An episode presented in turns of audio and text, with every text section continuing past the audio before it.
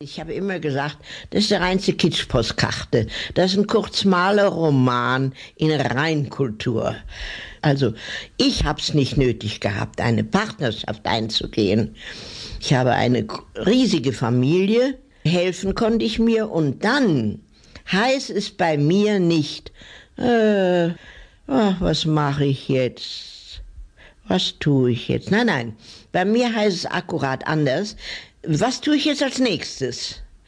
Und damit bin ich in das erste Jahr als Witwe hineingestolpert und da war der Herr im Haus über mir, der zur gleichen Zeit verwitwet. Und ein Mann alleine ist eh nix. Der sucht in den Krümeln und weiß nichts mit sich anzufangen. Und der flog dann nach dem Haus in Spanien und saß da alleine. Aber die erste Woche fiel ihm schon die Decke über den Kopf und er rief an, ob ich wollte hm, mal. Ja, sag ich, ich komme gerne, natürlich, reiselustig wie ich bin.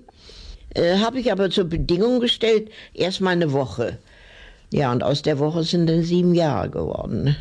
Normalerweise lebt das Paar im selben Haus in zwei getrennten Wohnungen in der Nähe von München.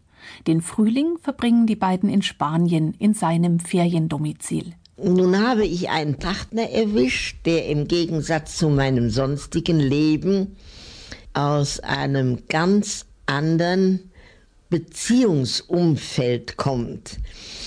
Beispiel dafür ist folgendes, dass sie das Haus in Spanien seit ein gutes Dutzend Jahren haben.